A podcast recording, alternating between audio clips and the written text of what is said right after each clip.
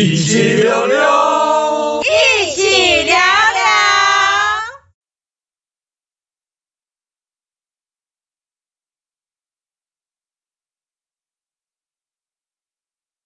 Hello，Hello，欢迎来到仔仔初音，我是 Lisa。那今天呢，我特别邀请到是在 IG 上认识的一位，也是绘师创作者。那他叫做大卫君。刚好呢，我又认识到他，是因为就是我们在 IG 上呢有稍微简短的，就是聊过，就是说刚好对广播这一块他也很有兴趣，所以聊着聊着呢，就邀请他来到节目上与大家聊聊，他非常的健谈哦。那请大卫君先来帮我跟各位听众们做个自我介绍哦。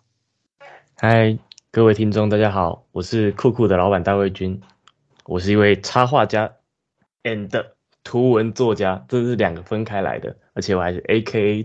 海巡署长室的前小编，哎，太酷了！我今天真的超多要问他的。第一个就是，我一定要先问一下，海巡署那个到底是怎么回事？真的是太太令人觉得诧异嘞！没有听过像这样的一个，是当兵的时候他分给你的职位吗？OK，这个是一个呃小故事，就是我我其实本来是替替代役，然后那时候我就想要去做美工兵。就是美工的那个小编，嗯，然后我就到了海巡署，嗯。结果我选到海巡署的时候，他到了署本部。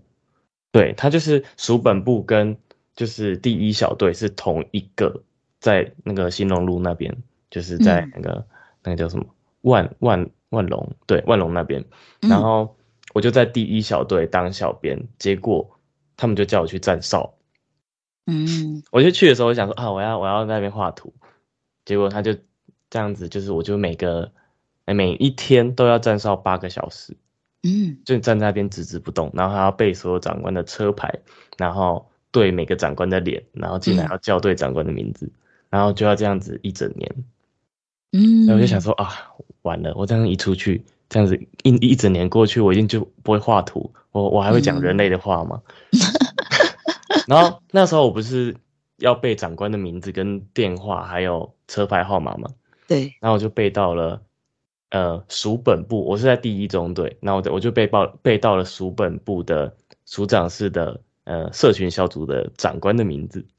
哦。然后我就用 FB 搜寻他的名字，嗯，然后找到了他，我就把我作品集丢给他说：“哎，我现在在第一中队，我是个那个我是美术相关科系毕业的。”嗯。哎，如果有兴趣的话，可以找我去当你们的呃会师或者小编之类嗯。嗯，然后这其实是不太可能会发生的事情，因为署本部要下公文到第一中队，然后第一中队要提供人，然后然后我们才有办法上去。但第一中队不可能提供人，因为他们需要人站哨。哦。就他们把我们骗进来做美工，其实是要人手去门呃大门口做卫兵。嗯。可是因为署长室是。位阶更大的，他们知道这件事，直接下公文，然后找我上去。嗯，然后面试了之后，我就我就我就抱着我的被子跟枕头，还有我的行李，到了那个署长办公室的，就是就是他们的基地，嗯，办公室那边，然后成为他们的小编。哦，那这样子的一个内容，主要是在。帮海巡署他们，比如说他们会有一些活动，或者他们要宣导的一些东西去做一些贴文，这样吗？呃，我不知道你有没有印象，就是在二零二零年，在 COVID 风暴之前，嗯，我们都在处理另外一个很大的议题。嗯，没有印象，忘记了吗？提示是某一种动物。嗯、呃，猪猪，没错。哦，你还记得吗？就是因为那时候就是呃呃。左边的邻居都会放很多的珠珠飘过来，对，那就是海巡署的人员，你就需要去去把它们捡起来嘛。所以就这种，所以是真的捡得到。对，就是它就是会飘到，哦、天哪，就是飘到沙。但我我是在署本部，所以我们要做的事情是，哦，哦今天哪里捡到了，然后我们海巡的人员是怎么英勇的，或者是呃及时的去处理，或者是海巡有各种不同的议题。那个时候其实就是卫福部跟我们才刚开始。诶、欸，不是合作，就是诶、欸，他们那时候已经开始有做迷因梗图，其实我们也是有做哦，用这个政策去包装，然后让整个政府的呃形象更好。那时候对那时候诶执执政党刚开始想要拉拢年轻人的时候，对，嗯、然后我就做了一堆迷因梗图。哦，原来，所以那个时候主要的是在接触这一块。那你也是运气蛮好的，我觉得，就是把你的无聊枯燥的生活 改变成自己喜欢、比较享受的一个生活，而且在感觉就是在这一段期间学到蛮多东西的。学到很多啊，因为社群经营这一块，其实、嗯、因为我们不是一个人，我是一个团队，嗯、然后团队里面的就是伙伴们其实都蛮厉害的，文案啊、排版文字，然后。然后，哎，还有另外一个会师，就是两个会师去处理，嗯、所以这期间其实处理蛮多不同议题，嗯、除了那个那叫什么病死猪，不是病死猪，那个呃非洲猪瘟的议题以外，还有那个，嗯、比如他们有一些狗队啦，或者是海巡到底在做什么啊？然后到后来就下半年全部都在做 Kobe 的那个贴文，然后就到我退伍。啊。我觉得这样听起来也是还蛮好的。那其实这一段经历是不是对你而言也刚好可以是作品集的一部分？我觉得它其实真的是，嗯，改变我蛮多的。就是我本来就是一个，我只是画插画、场景插画的插画工作者。嗯，我出来本来也只是想要做这个，可后来我就会看到社群的影响力，所以才到现在，就是我在去年十月的时候。其实也是有一段时间，我后来出来还是继续做插画，嗯，因为后来觉得插画的影响力，呃，有限，因为嗯，就是一个画面，但是故事能讲的东西相对比较少，嗯，所以我就创造了我的角色，我的呃虚拟劳工叫做酷酷，嗯、所以我的、嗯、现在我的 IG 专业叫酷酷 no 老板大卫君，哦，对，那个就是 no 就是那个的，对，然后。他就是一个，其实他就是一个我的投射，就就连我的长相其实也跟他有点像，嗯、就是我的黑眼圈很重。然后我朋友说，你身形很像狐獴啊，然后你就你就你就画狐獴就好了。然后我就我就哦，OK，然后我就有开心吗？还不错啊，我觉得，其实我对狐獴这个动物在很小就有就有记忆，是因为那个动画啊，鹏鹏丁满，对啊，那那那那首歌就是很洗脑。是，对，然后我就画了这个角色，他就是一个黑眼圈过重的上班族，然后因为黑眼圈太重，然后就变成狐獴，嗯，然后他决心要辞职，然后就找到了大卫军来当我的取材助理跟我的助手，殊不知其实我也是一个惯老板，进错公司，所以就变成他还是在我底下，只是就变成换一个人压榨他，然后他就。他其实就是我，就是我被压榨的，我被我自己压榨的时候的另外一半，类似这种角色，只是我会把它呃漫画化。嗯，所以现在主要是用图文的形式在表现出，就是那个他本身现在在工作的时候被压榨的那个情景，就是有投射到你自己本身以前的那个感觉，就把你的感受再带入进来。那这个图文内容，它的一个。目前呢、啊，是大概多久会有一个更新呢？其实前阵子还蛮快的，大概 一周两更或三更。嗯、但因为最近我在我在弄线上课程，这个等下可以说。嗯、我们继续讲图文，就是图文的内容其实主要是以，比如说当下发生什么时事，我就会以哦老板大卫军跟呃酷酷的互动去做去做呼应，或者是。因为酷酷他身为一个插画家的助手，所以他会去取材，嗯、所以会一个哦，他可能不不小心在路边听到啊，或者是哦读者投稿啊，然后的这些角度可以去、嗯、呃讲一些故事。像前阵子有一有一篇在 D 卡跟 IG 上算流量还不错，嗯，他就是在讲就是呃在补假的时候，然后有。诶、欸，我一个读者，他去上班，然后在路上就遇到一个阿伯，戴着一个顺泽宫的帽子，就是那个普贤顺泽宫的帽子。嗯、他就问他说：“诶、欸，那个你知道那个叉叉医院怎么走吗？”然后他就带我那个读者带他去医院，然后路上就问他说：“啊，阿公你是诶、欸、今天要去看家人吗？”然后就说：“哦，对啊，我的老婆在住院，已经大七十几岁了。”然后他就说：“他可能过几天就会走了。”然后他就很感慨，就是我那个读者很感慨，然后也不知道怎么安慰这个老先生，然后那个老先生到医院门口的时候，就是还是很感谢那个读者，然后就跟他说：“哦，很感谢你啊，如果没有你，我可能找不到之类的。”然后他就离开了，他也没有办法安慰他，所以我喜欢这种可能带有一点点心理遗憾的故事。然后最后读者有给我个结论，就是啊，虽然他那天是要补假要补班。补班，结果心情不好，就听到这个之后，就会觉得啊，其实好像没有那么糟，就是我还我们还是有很多没有那么痛苦，就相较于很多小事情。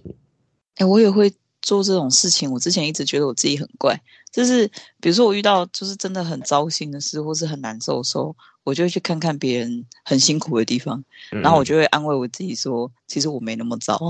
对对对对，我也我也会这样。其实我还真的哦，我那时候就想说，我自己是有点病态。不会不会，就是嗯，像我那篇文下面就有人说，哎、欸，心情不好就去急诊室外面站两小时，你心情就会好，就觉得自己过得很好。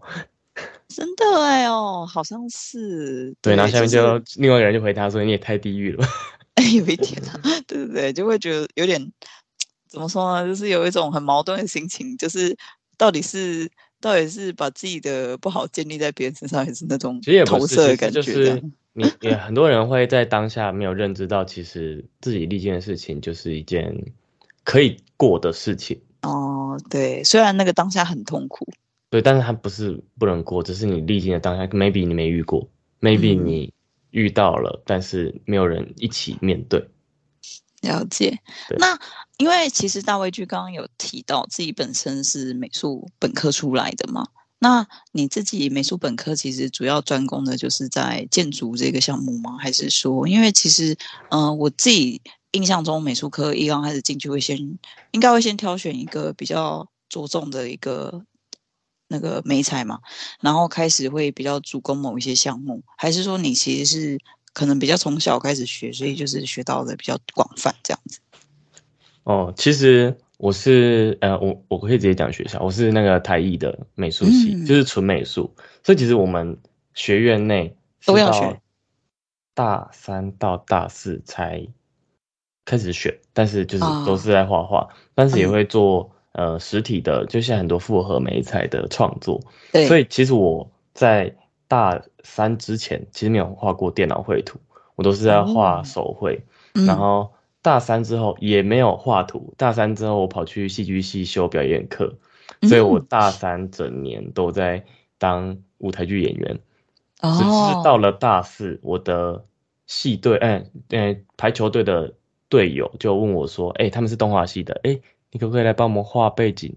就是背景美术，他们可能需要一个背景美术。”我就说：“哎、欸，可是我不会画电绘。”那于是我就上上网找一些哦，那个时候还只有直播的线上课程，对，还没有像现在线上课程那么多。然后我就找了一个绘师叫 K 大，就是 K 大老师的课，然后就学了电绘之后，就开始帮他们画背景，我才开始用电脑绘图。然后所以我的毕业制作，虽然我是美术系，但我的毕制是一支就是动画片。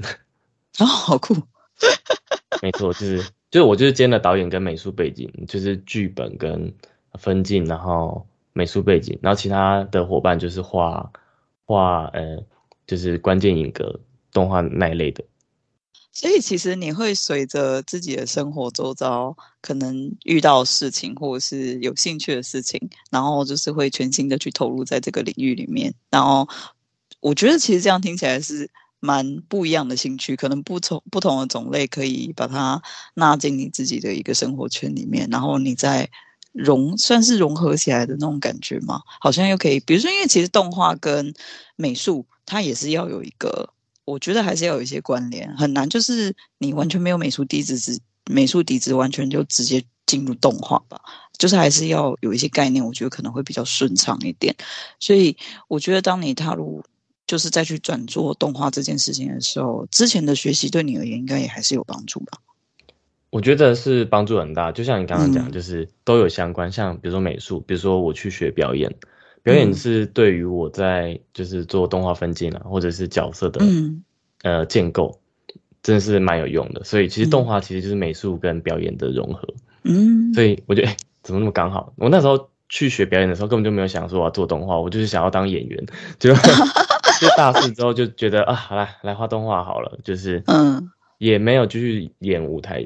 哎，大四还是有，就是就是因为他们会有一些表演呈现，还是有一些学弟妹或同学会，哎，你可不可以来当我的演员？就是台艺就是一个很小，但是就是大家都会互相 cover，比如去电影系或者去呃戏剧系、美术系之类的。嗯，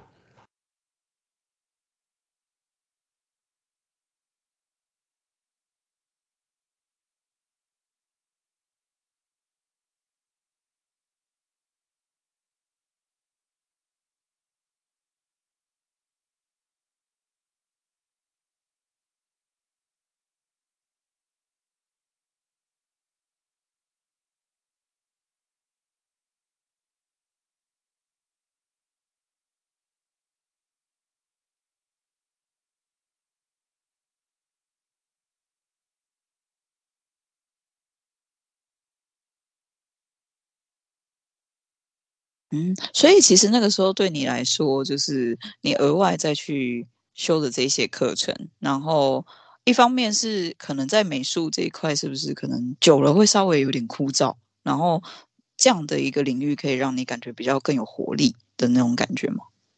我觉得就是创作到一定的程度，或者画图到一定的程度，嗯、我很喜欢去离开。目前创作的状态，比如说，像我大一、大二的时候，有时候画一画真的不行，我就直接请两三天假，然后去去其他地方晃晃，去完全不碰美术。我觉得不做美术而去过日子，或者是呃去尝试不同的事情，它可以变成一种创作能量回来。就像图文作家，你不可能每天都要画图文，然后不去跟人家互动互动。像那个谁，洋葱啊、路人啊，他们都是在分享。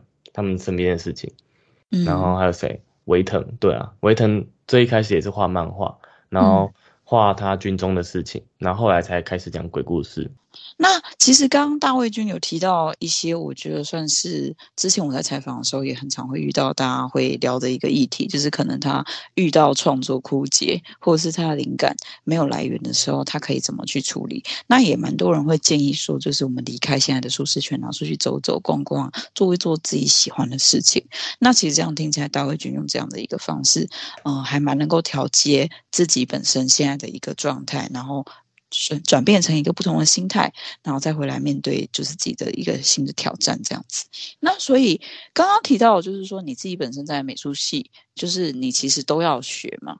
那后来就是这样听起来的话，是比较往建筑或是往画，就是比较就是可能景物这一类的比较有相关嘛。那是因为自己本身也比较喜欢这个区块吗？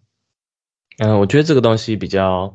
呃，又要讲更更久以前的事情，它就是一个 起源故事，有没有？一超级英雄起源故事，嗯、就是我其实以前在高中跟国中的时候，就有跟一个老师，是一个叫杨志伟的老师，他是画水彩的老师，嗯、他所有的创作，他的宣传行销只有一个手法，就是每天画十几张写生，嗯，然后 po 在以前还没有 FB，可是有 FB 之后要开始 po 在 FB，一开始大家就会觉得，哎、嗯欸，奇怪，这是这个这个。人怎么一天可以 po 那么多张图，而且每一天，然后到从我有意识到我现在，他还是都在做这件事情。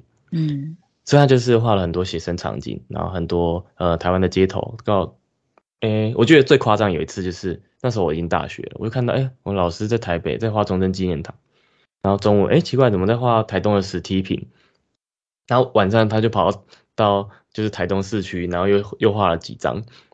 就是他的这个概念，他画场景的这个概念，当然我就跟他学嘛。所以对于绘画写生这件事情，我就有很浓厚的兴趣。我就觉得哇，这个人太了不起，我要我要跟他一样。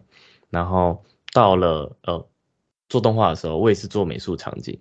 那美术场景一定会碰建筑，一定会碰很多不同氛围的图，所以才以至于到我现在的创作，其实虽然也都有角色在里面，但是。嗯，场景会是我最主要的一个诶创作的手段。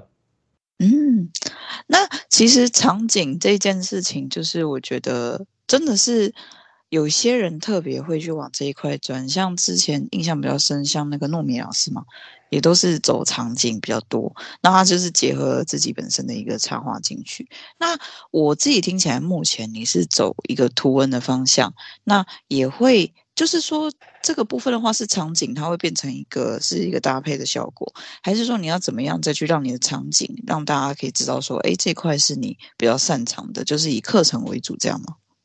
哦，其实这这个部分我在做图文之前很纠结，我就觉得啊，如果做了图文，嗯、我的插插画是不是就会嘣就没了？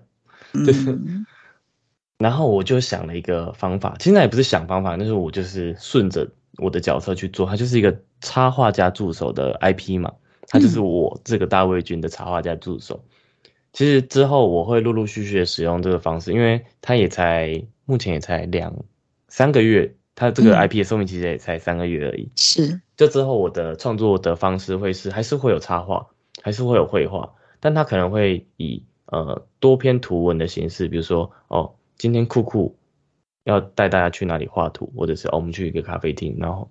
拍了一个好看的蛋糕，然后以酷酷的角度，然后就说，哎，可能是大卫君或者是酷酷，然后去绘绘制这个图，在这个图就会在我的多图的图文的最后面展示给大家，但是它就变成一个哦，是酷酷或者是大卫君带给大家的一个插画创作，嗯，就是用一些小配件再把这个故事带进。这个整个算是某个场景的某一个小配件嘛，然后再带进来，然后用酷酷的角度再去跟大家做介绍。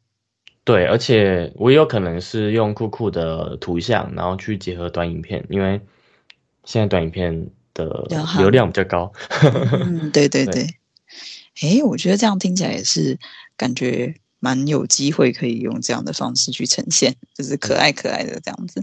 那呃，目前呢、啊？因为其实之前有做动画的经验嘛，那那个时候到现在的做动画的这个方式有一样吗？就是用一样的方式用电脑去制作呈现，还是说有转换一些不同的方式？后来有转成就是 Procreate 或是平板的部分吗？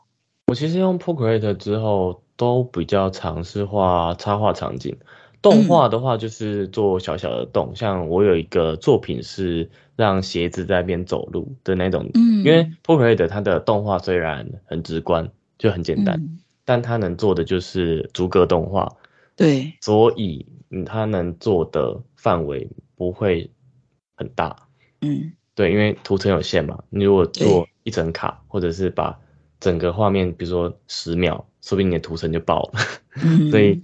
就是它只能做可爱小动画，或者是呃贴图小动图，这是之后的规划，应该会会有小动图。对，了解。所以你自己还是会区分开来，就是主要可能小比较小件的这个部分使用 Procreate 简单做，但是如果是真的要呈现比较精致、比较大的动画的话，你自己本身还是会使用电脑的软体去操作这样子。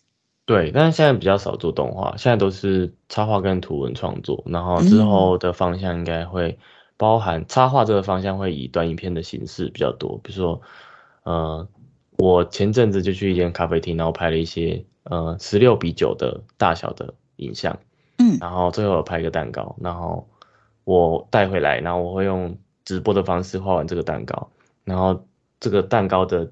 绘画过程，它就会放在我的短影片的最后面，但前面就是哦，我今天要带家带带带大家去咖啡厅，然后去吃蛋糕，然后去介绍的咖啡厅是在哪里，然后它环境怎么样？但是 maybe 大概就三十五秒，然后可能后面的十秒就是哎，我画这个蛋糕，然后最后的五秒再呈现这个蛋糕最后画好的样子。嗯，了解。一个两种东西的结合。对对对，其实这样听起来就是一个比较生活化的感觉。然后又可以结合到插画，对对对，这一个区块，那就是从一刚开始啦。其实这样听起来，从开始接触美术到现在，就是遇到很多感觉很不一样的事情，就是可能有的是突然的，有的是就是。遇到了，然后就比较顺顺其自然的这种感觉。那你到目前来说，你自己本身会觉得有没有遭遇到一些觉得辛苦的地方？比如说，不管是画画遇到的辛苦，或者是灵感遇到的辛苦，或者是哪一个部分，就是真的会觉得说，哦，我到底在做什么那种感觉？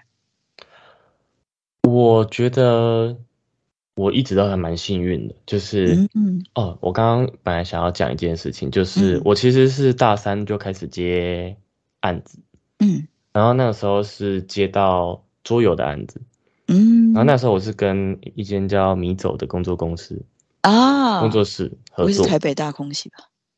没错，你刚刚讲糯米，其实我我跟糯米很熟，就是算认识，啊、我们就是就是私底下就是朋友了。好好好，因为那个时候就是，其实最一开始是糯米先，然后我是后来在第二款那个高雄大空袭跟台北大空袭的呃扩充包叫天火鸡龙，嗯，然后就陆陆续续都有跟那个米走米走那边。的合作，对，就是老老板真的是对我很好，那时候我只是一个大学生，跟那时候期间还是什么哦替代役的时候，我有帮忙画。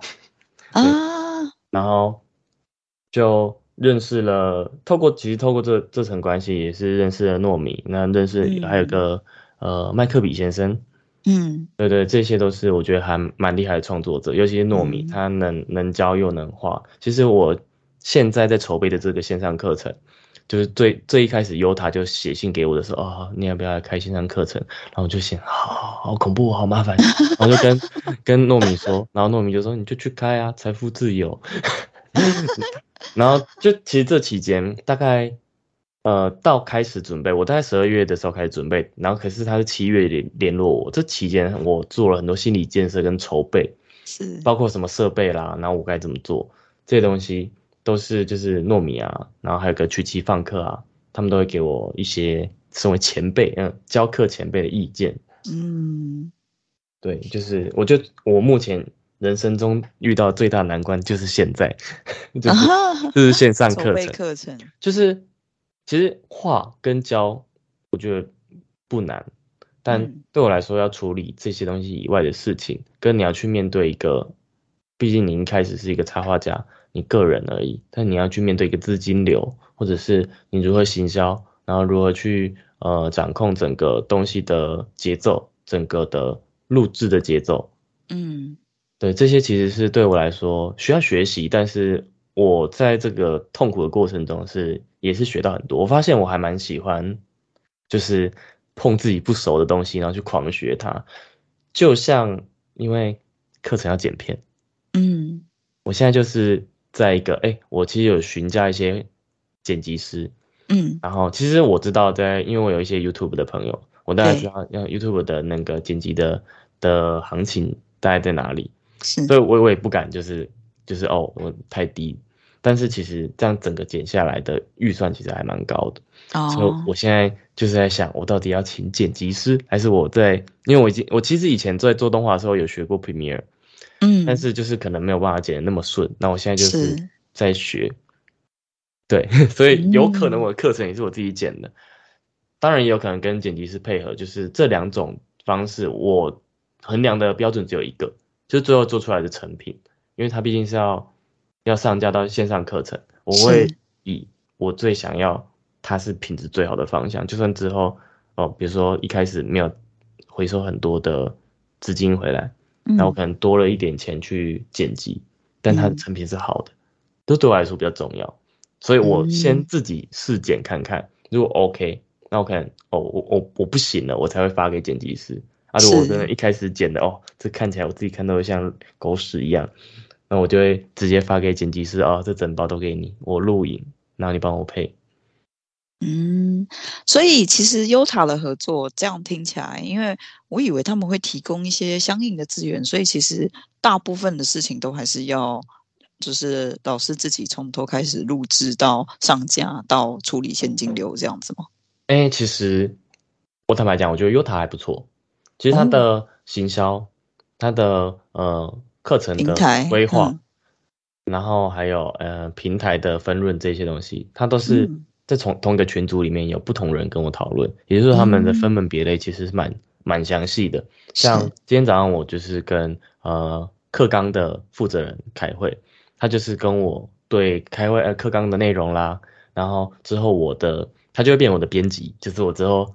剪影片之后，他就会啊来敲我的门，虚拟敲门。哎、欸，老师，你该交这周的稿了，就像以前漫画交一样。催稿。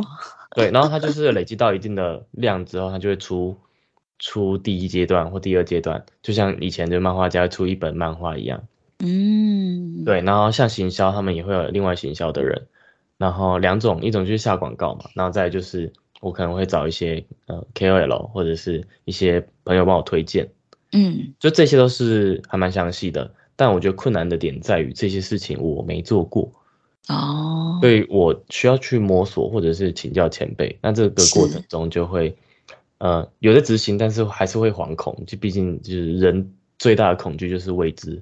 嗯，会担心说是不是呈现，就像刚刚大卫君提到，呈现出来的效果没有预想中的这么好，这样子。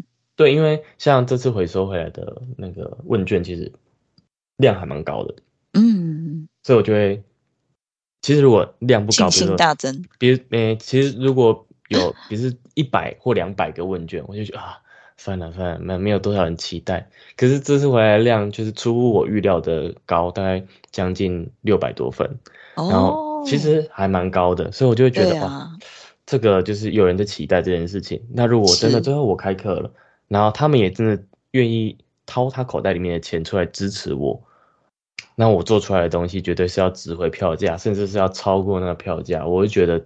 我就是想做这种事情，我就是那种开演唱会会唱到超时被罚钱也没关系的歌手，就是像五月天或苏打绿那么那那种啊，阿妹那种，感觉很令人期待。所以你自己本身以时间线的一个规划来说的话，这个课程预计会在什么时候上线？哦，其实募资在二月二十一，哎，这可以讲吗？哦，没关系，啊，可以啊，可以啊，可以啊，可以可以。二月二十一就会开始募资，募资。对，就是前前期会有一个比较优惠的价钱吗？对对对对。那会上的平台就是在 Yotta。对对，它是独家授权，就是 Yotta 这个公司帮忙上架，它就是在它的平台。嗯嗯嗯嗯，然后还会有那时候到时候应该会有折扣。对，对一刚开始的时候可能抢先预购会有早鸟嘛。对对对，我刚刚讲的是已经早鸟，但是还会有这种折扣券，就是跟大家分享啦，oh. 或者是告诉大家说，哎，赶快来上大卫君的课，那就有三百块的折扣券，因为三百额外折扣这样子。对对对，哎，不错不错不错。那这边的话就是，呃，到时候可以把相关的资讯我们在这边再做一个分享，这样子。感谢感谢，不会不会，好。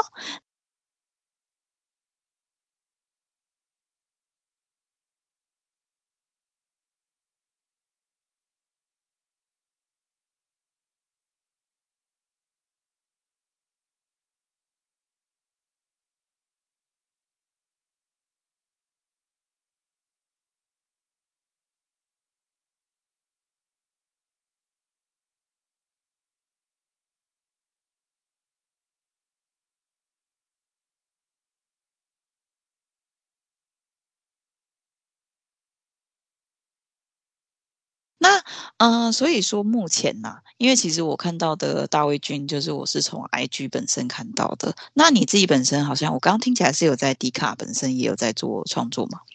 那哦，对对，那这边的话就是应该是 D 卡跟 IG 同步都是做图文这个创作，还是说它会有一些区别吗？哎，其实是时间线是这样，就是我十月多的时候。嗯，是开始做酷酷的创作，就是这个 IP 角色的创作。啊。那在他之前，其实我就已经是 D 卡的那个，他们有个叫什么？开箱大使。俱乐部吗？哦哦，开箱大使。然后我已经那时候已经签约了，所以我都会用插画的方式去分享我的，嗯、就是比如说他们有寄鞋子来，或者寄呃不知道泡面、电脑来，然后我就会有点像开箱夜配的方式在 D 卡，但是那个东西就是在 D 卡。嗯可是后来就是我近期会把酷酷的东西有点像是同步在上面更新，嗯，对，就是有故事的时候回想会不错。那如果是迷因梗图的话，因为他们是在我是抛在插画版，所以插画版的人还是会期待有一些故事或者是更美的图来做。哦，所以就是我觉得就是这样，就是经营不同的平台的时候，或者不同的，比如说就一样是短影片。YT，然后 TikTok 跟 Reels，其实这三个的市场可能也不一样，嗯、就是一样是短影片，你同一支影片你发在这三个地方，那回响会不一样。嗯，对，所以我觉得 D 卡 D 卡的成分比较是大学生，嗯、对，对对对，这个东西就是你要去抓更更新颖的东西。或者更有故事的东西，嗯、因为呃小朋友们比较喜欢有故事，然后可以去分享给身边的人。嗯，那你自己本身就是在因为不同的平台嘛，所以其实会有各个不同的。我觉得会接触到不同的客群啊，潜在客户，或是自己可能像你的课程比较适合在哪一边。我觉得这个本来就是说每一个地方的条件也都不一样。那你自己本身开始在现在目前来说的一个经营的感觉里面，会觉得，因为像呃这几天啊，闹我比较大的事情，应该就是有一些他的那个我朋友 IG 的那个账号就是整个没有了。这是一个你说你朋友是我朋友吗？是是，我想那个吗？对对对对大家的朋友都很共同。那那个图文圈就这么小，很好很好。那那个就是你自己本身对这件事情是怎么想的？会不会因为现在就是在那个俄罗斯轮盘，很恐怖啊，很恐怖啊，你不觉得吗？所以你自己目前对于这样的一个现象，有没有一个应应的方式？对不对？就是说，我们是不是应该要为自己打算一下？我觉得就是真的还是要多平台，比如说像之后我的，嗯、我刚刚跟你讲的那种短影片插画模式，我可能是会放在 YT，因为今年、嗯、今年 YT 二月应该会开始做短影片的可盈利的的运作，啊、然后呃 TikTok 如果觉得 OK 的话，也会把同步创作上在经营。是，但 TikTok 的东西会会。我觉得他们的呃受众会更喜欢呃视觉性更强的东西，嗯嗯，对对。然后嗯，我这几天其实我就是我昨天在骑机车的时候，我就想啊，合同被 ban 了，那我心里有什么感受？嗯，这个这个东西我就会想到，其实我们被 ban 了，但是我们的人还在，我们创作者也还在，我们不会消失啊，就是，是大家都被。平台绑架了，就是对啊，我现在有两万或者一万的粉丝，这其实是一个就是哦，可能厂商或者是大家要找你也配的一个一个利基点，嗯，但但你没有被消失，所以我觉得只要人还在，就是不用害怕。嗯、像刚刚也也有看到合同，他说就是哦，想要哎设自己一个目标，让自己很快的站起来。我觉得这个就是一个超级好的遇到这件事情的态度，嗯、就是。不会被打倒，就是假设真的有一天你们发现，呃，大卫君怎么不见了？就是就有可能就是我也是不小心讲了什么鸡鸡之类的，然后就被 被消失了。我现在不太敢讲这个。对呀、啊，天哪，我真是没想到，我以为是在某案才会有这种事。我觉得很奇怪，就是呃，可是我觉得最近 IG 的状况是比较是他们的所有的机制都是用人人，工智慧审核，嗯、是所以会有人。就是误判啊，会有机器就误判，嗯，这其实蛮讽刺的，就是对。是会误判。但是我觉得现在的问题可能是在于他们本身很难去联系到他们的一个官方了，就是他，嗯嗯，我之前有遇到就是被限限制的这个状况的时候，就有尝试想要去联系他们，就是本身的一个客服啊，或是官方，我才发现最可怕的就是你发现这个地方没有这样的人 存在，你根本就是你出事了以后，没有任何人可以用人工的方式去协助你，就等于是没有虚设一样，欸，诶那。所以你自己本身这东西怎么会有保障？没有保障啊，因为它就是交由给一个很冰冷的东西去做一个所谓的判定，而且它居然可以在三十天内就让你所有的心血就化为泡影。他怎么可以做这种事情？我觉得这真的是很不合理的一件事。像那个时候，IG 还什么都没有的时候，他们就踏入了这个领域，去帮你们把这些流量慢慢的去带回来、带起来。因为流量就是靠这些创作者们去互相的努力跟创作，才能够让这个平台有这么多人。现在他还可以收这些广告费用，他广告费用不也是要从我们身上去 拔出来的吗？那。我们去投资付出了这么多心血，最后换来的是这样，我会觉得很不值得啦。所以，啊，真的希望赶快出现一个好一点的，不要再被垄断了这市场。太可怕。对啊，前阵子我还觉得推特更有希望，但是后来推特也，后来我们的那个啊，真的钢铁人马斯克好像 也没有也没有把这个东西做得很好。他其实最一开始的时候，大家都觉得要转去推特。最最一开始的时候是。可是那时候想说，嗯，看一下好，就是后来望一下，后来是大暴走，就觉得蛮好笑。但但我觉得这东西就是，嗯，我觉得 FB 已经走向死亡。对，没错。我个人觉得已经救不起来了。我觉得这很恐怖哎，就是你没有下广告，或者是你没有做特定的创作的话，就算那些在 IG 高超高流量的人，在 FB。看有的人一百多万人追踪，然后 po 文也只有几千或几百人点赞，然后就突然觉得心情很好啊！我只有两三千人，我 FB 只有两三千人追踪啊，OK 啦，只有五个人点赞也没关系啦。对啊，其实你要看的还是互动率啊。对啊，对啊，对啊。嗯，我会觉得蛮可惜的啦，因为。我自己是觉得说以，以因为我目前就是要采访各个不同的创作者嘛，那我就会发现，其实很多创作者会遇到的困难，其实有一些都会在这个地方，那会觉得很可惜，因为我觉得一方面是平台绑架或是所谓的限制，再来就是我觉得创作者并没有一个很很安全或是很安心的平台，可以让我们自由的去发挥。什么时候变成这样？我们可能在五年前的时候不用担心这些问题，现在要想的是要怎么去追上那个就是数据，我们要怎么从这些大数据里面挤出去，我们要怎么样去想办法让自己的那个点阅率增高，或是让流量变得更好。大家全部都挤破头在找这些东西，怎么样把这些这些东西在那个变得更更加让吸人眼球。像是这样，嗯，就是当初所想要做的事情都变得不一样。对啊，我一开始想的也都不一样。想要画个油画，然后卖一张二十万，对。就现在在那边画图本，那有可能要等升天以后才有机会。就不知道，就是 其实我身边还是有朋友有做到这些事情啦。真的吗？就是，对啊，就是现在还能卖到二十万吗？可以啦，就是、好可怕，是 NFT 吗？不是不是，是就是嗯很厉害的学长。那要不要聊聊聊聊 NFT？传统仪哦，对 NFT，因为我刚刚有讲嘛，就是还没有，我们还没有聊这个。我其实上一份工作就是做 NFT 的会是，正职的工作。因为发现，如果你有看到我 NFT 的图，你就会觉得我哦，这个人人格分裂。是谁吗？就是我是 NFT 的工作，很多都是画美式的图，所以我的。NFT 的图是超级无敌美式，就很像 Marvel 的插画一样。啊、对对对。然后可是我的专业的插画，除了酷酷那种可爱图文以外，我的上色的那种场景插画其实比较欧日、欧美，嗯，欧欧洲跟日本一点，就比较比较平淡的味道一点。嗯。对，然后那时候其实是很不习惯嘛。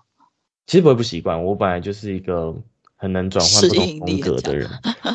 对，然后我在这个 NFT 的工作里面，其实做了将近半年。嗯，本来想要做到今年一月，然后才跟公司说啊，我要准备线上课程，所以可能要辞职。嗯，就是他本来是我心中的一个跳板。嗯，结果那个十一月的时候，那个发发生那个呃，那叫什么？第四大啊，四大交易所的那个问题。对，然后反正就是很多人被影响，我们公司也被影响。然后，嗯，有一天我就，我那天刚好回老家，然后我就在老家的某个咖啡厅工作，然后，Yota 的客服，嗯，就是我的那个接洽的人，在下午三点的时候打来说，老师，我们可不可以提早课程的准备？就是他们的时程，觉得可以提早做，对，然后这样子可能行销起来会很棒。嗯，然后那时候我就在画我的公司的图，我就想说啊，如果还有公司的图，我这样子没办法。然后我就跟他说，哦，我可能要就是更久之后才能就是把这个课程安排好。是，然后就挂了电话。然后两个小时后下班前，老板突然打来说，哦，那个大卫君，我可能要跟你讲一个对你一个比较不好的消息。嗯，就是啊，也不是你不好。然后我听到这句，心里想。Fuck，然后他就反正他就跟我讲了，其实就是市场状况。然后我就是做到十一月中，然后就离职。然后我接完那个老板的电话，当下就再把电话拿起来打给优，他说：“哎，我可以用课程了。”啊，所以才变成突然空出时间了，就很好笑，就是不知道是所有的事情都同一天发生，就蛮有趣的。好像也是一个很不错的安排。很怪，就是我觉得很多事情都是有注定好的。嗯，了解。那所以其实这样听起来，我觉得，我觉得你的生活跟历程啊，真的很像一个很有趣的冒险，就是你会遇到很多很不一样的事情。然后你也是一个很有挑战精神的人，就是面对不一样的环境，你不会觉得说啊，虽然说一刚开始可能会觉得说有点紧张，会有点害怕，但是事实上你还是会鼓起勇气去面对这些挑战，而且就是我觉得你跟 Kim 的那个。就是想法也很像，就是遇到什么事情，我就先自己先试试看再说啊。如果真的不行了，我们再来找其他的方法。我觉得很多人可能在遭遇到很多事情，或者是不知道该怎么做的时候，就是我觉得一方面也是可以多询问一些朋友啦，因为我觉得在会有这个圈子，其他的圈子我不知道，但是至少在会有这个圈子来说，我觉得还蛮温暖的。就是蛮多群主他们都很乐意去解答，或者是会很乐意帮忙。我觉得这可能是一个可以。去询问的方向。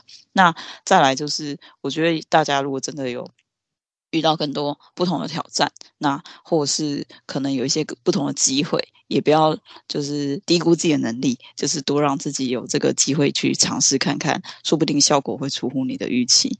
那因为节目时间的关系，所以这边的话呢，就是到时候我会把大卫军相关的这些资讯，然后包括之后如果有机会到那个木制课程连接，我也都会帮忙去做一个分享。那大家喜欢大卫军的作品，也记得上去看看。最后的最后呢，想要询问一下大卫军自己本身对于像这样子用 Podcast 的方式，然后。将你自己的一个这段历程、这段冒险讲述给大家听的一个感受会是怎么样呢？啊，其实我是一个 podcast 的爱用者，就是我平常、嗯、平常没事，我在健身啊，或者是我的画图啊，就会听。我以前我以前是会听音乐的人，结果有一天我就突然就是听了，呃，有个 podcast 叫台通，嗯，我听了台通之后，哎。Podcast 还不错哎，然后就开始找很多不同的 Podcast 出来听，就渐渐的就音乐就被 Podcast 取代了，就以至于现在突然年轻人或者是要去 KTV 点歌的时候，突然点不出来，我怎么只会点 二十年前的歌？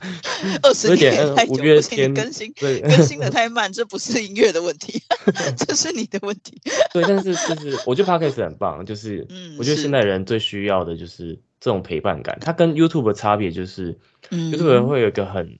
很重的主题性，对，因为 YouTube 如果影像的话，一直闲聊，他会，他会，反而你会觉得拖时间，对啊，掉。但是 Podcast 就是用耳朵听，然后我在做任何事情的时候，因为你画画或者是你在在做什么其他的药物的时候，你眼睛不能盯着影像，对，所以这件事情就变得对大家来说是一个非常棒的媒介。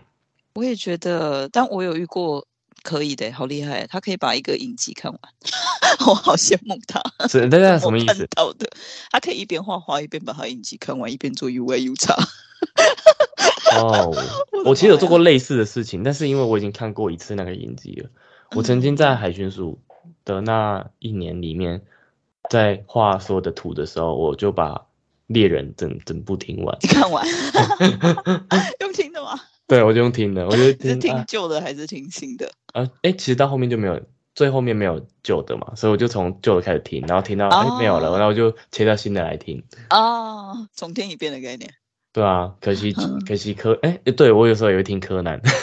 啊，柯南也可以听，太酷了，这什么都可以来听一下。因为柯南很全部都有中配。哦，你是听中配哦？对啊，如果日文的话，我不行哎。我觉得我已经习惯。就是啊，柯南我会可以听中配的原因，是因为小时候电视上播的都是中文，所以我。那这样《灌篮高手》要去看中配吗？啊，《灌篮高手》当然不能看中配，哎、欸，这样支持台湾国片，呃，对，也是可以，可以。但是《灌篮高手》很好看，大家赶快去看。真的，我今天要去看，太开心了。真的假的？真的真的没错，好，那这边的话呢，就是很感谢大卫君今天的分享的非常的精彩，聊得很开心。那到时候，呃，希望有机会的话，等到课程开了以后，有机会再邀请大卫君上来，就是跟我们分享一下开课的感受，因为现在还在准备嘛，到时候可以到时候最后了再。我们再回来，我们节目跟我们分享一下这个开课的感觉。那节目的最后的最后，就是帮我，就是跟听众们说一下你的感受，然后帮我跟听众们说个拜拜吧。好，哎，我是要讲什么感受？哎，我也不知道，你现在感觉怎么样？我感觉很开心啊，就是我我本来就很喜欢聊天，所以我觉得就是可以分享，可以跟大家 talk 是一件很幸福的事。对，感谢感谢。好，谢谢喽。那我们节目先到这边告一段落，嗯、拜拜。拜拜。